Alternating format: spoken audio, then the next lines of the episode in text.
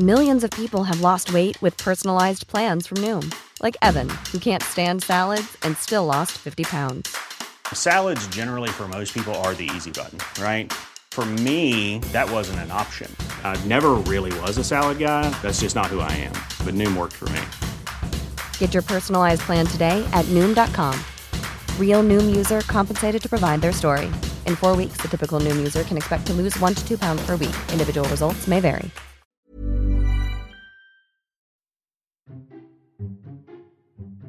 Esto es Memorias de Pez, un podcast en el que hablamos de historia y geopolítica de forma clara, sencilla, objetiva y sobre todo muy divertida. Y aquí tienes una nueva historia. Es un hecho que nos afecta a todos. El precio de la gasolina está en máximos históricos y llenar el depósito del coche nos cuesta casi el doble de lo que nos costaba hace apenas dos años. Estos máximos históricos de la gasolina deberían coincidir con los máximos históricos del precio del petróleo. Sin embargo, tanto en 2010 como en 2008, el petróleo ha estado más caro de lo que está ahora mismo. La mayor parte de la gente cree que la culpa de esto es de las gasolineras, que ponen la gasolina y el diésel más caro para hacerse de oro, pero ¿De verdad es así? ¿Se están riendo las compañías de distribución de gasolina de nosotros? ¿O hay algo más? Pues vamos a verlo. Pero antes de meterme de lleno en las otras razones por las que ha subido la gasolina, vamos a explicar cómo funciona el tema del precio del petróleo. Ya que sí, la razón principal de la subida de la gasolina es la subida del petróleo. Y es que los futuros del petróleo han subido. Espera un momento. ¿Los futuros? Sí, la compra de petróleo no funciona como un mercado normal, es decir, el petróleo no se adquiere al precio que cuesta hoy, sino que se compra mediante contratos al precio que va a costar dentro de 90 días.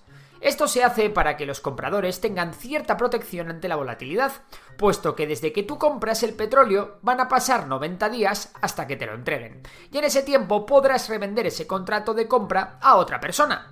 Por ello, en cuanto hay una noticia que genera un mínimo de incertidumbre, como ha podido ser la guerra de Ucrania, el precio se eleva súper rápido, ya que todo el mundo quiere comprar para estar servido en los próximos meses. El problema es que como esta incertidumbre suele durar meses, el precio baja muy lentamente.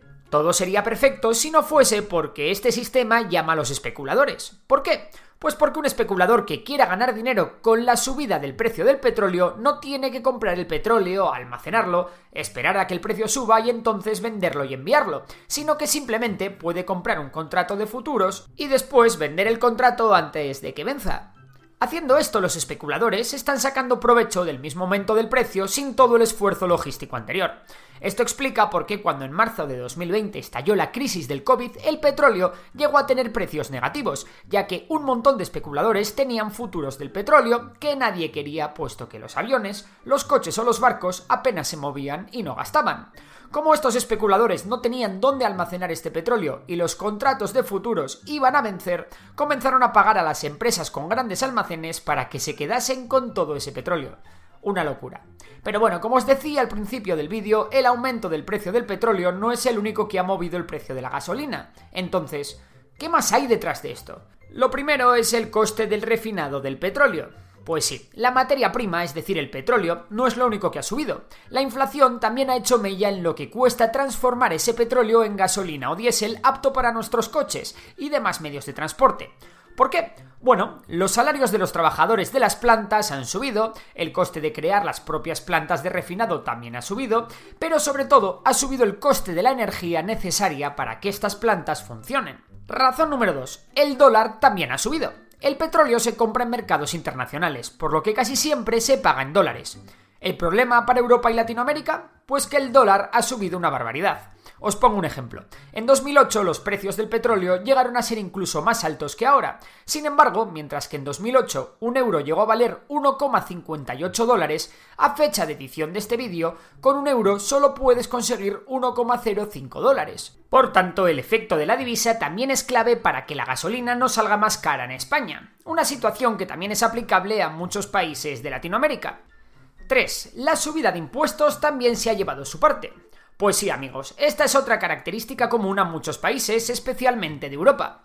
Vamos con el ejemplo de España. Para empezar, en 2012, en España subió el IVA de la gasolina del 16% al 21%. Por otro lado, y para cumplir con sus compromisos con la Unión Europea, en 2014 el gobierno español creó el Fondo Nacional de Eficiencia Energética. Este fondo se encarga de financiar programas de eficiencia energética, como ayudas a la rehabilitación de edificios, ayudas a empresas del sector industrial para que gasten energía de forma más eficiente o para mejorar la eficiencia del alumbrado público. El problema es que este fondo se financia en parte con impuestos que le meten a la gasolina y el diésel, cerca de 2,5 céntimos por litro. Por si esto fuera poco, ahora llega lo gordo. Para desincentivar el uso del diésel y la gasolina, para incentivar que la gente utilice energías más limpias y sobre todo para recaudar, se creó el impuesto sobre hidrocarburos. La media del impuesto sobre hidrocarburos en Europa se sitúa en 0,55 euros por cada litro de gasolina y 0,42 euros por litro de diésel. En España es algo inferior, de 0,47 euros la gasolina y de 0,37 euros por litro de diésel. Pero igualmente en España se ha incrementado en los últimos años. Y es que sí, aunque nos parezca increíble a pesar de todo, España es uno de los países de la UE con menores impuestos al combustible. 4. Lamentablemente, bajar el precio de la gasolina no va a ser tan fácil como suprimir estos impuestos, y aquí es donde entra la codicia de las distribuidoras. ¿Por qué ocurre todo esto? Por un fenómeno económico conocido como la elasticidad de la demanda. Y es que la gasolina y el diésel tienen una demanda muy elástica. Es decir, aunque el precio suba, los consumidores continúan demandando combustible. Y por cada 1% que el precio de los combustibles sube, son muy pocos los consumidores que dejan de repostar. Las empresas que tienen gasolineras lo saben y son conscientes de que los consumidores están dispuestos a pagar por estos precios, por lo que están poco incentivados a bajarlos de forma rápida. Además, lamentablemente, el mercado de las gasolineras es un mercado bastante poco fragmentado, en el que muy pocas empresas se reparten la mayoría de las gasolineras de España, por lo que tienen fácil pactar precios. Y alguno me diréis, ¿pactar precios? ¿Eso no está prohibido? Sí, pactar precios entre competidores, es decir, actuar como un cártel, está prohibido. Pero esto no quiere decir que no se haga de forma directa o al menos indirecta. Afortunadamente, las gasolineras low cost han roto este status quo bajando sus márgenes y aportando algo de competencia al mercado. Y así llegamos a la última razón. El precio de transportar el propio petróleo o la propia gasolina. A medida que los precios del petróleo y de los combustibles han subido, el precio de transportar ese mismo petróleo o esos mismos combustibles también se ha incrementado, iniciando una especie de círculo vicioso que no hace más que empeorar la situación. Por último, vamos con las soluciones. ¿Qué se podría hacer para bajar a corto plazo el precio de la gasolina? La primera es obvia, encontrar una solución para el conflicto de Ucrania que permita levantar las sanciones a Rusia. Si esto no es posible, levantar sanciones a otros productores de petróleo como lo que se ha hecho con Venezuela o como se puede hacer con Irán. Esto sería otra gran opción.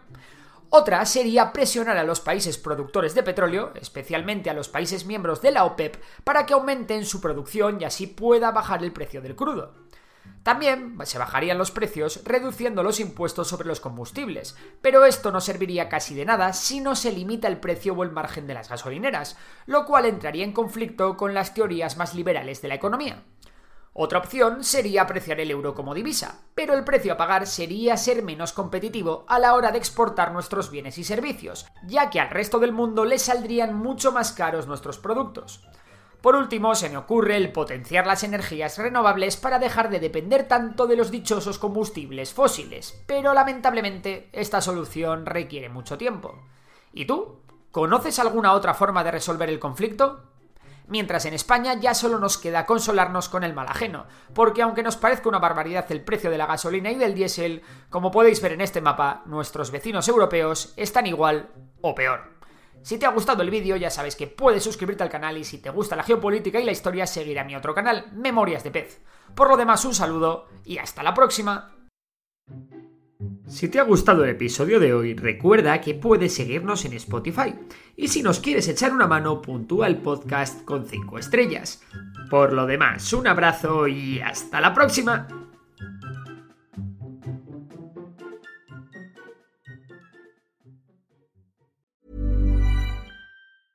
Hi, I'm Daniel, founder of Pretty Litter. Did you know cats tend to hide symptoms of sickness and pain? I learned this the hard way after losing my cat, Gingy. So I created Pretty Litter, a health monitoring litter that helps detect early signs of illness by changing colors, saving you money and potentially your cat's life. Pretty Litter is veterinarian developed, and it's the easiest way to keep tabs on your fur baby's health right at home. Go to prettylitter.com and use code ACAST for 20% off your first order and a free cat toy. Terms and conditions apply. See site for details.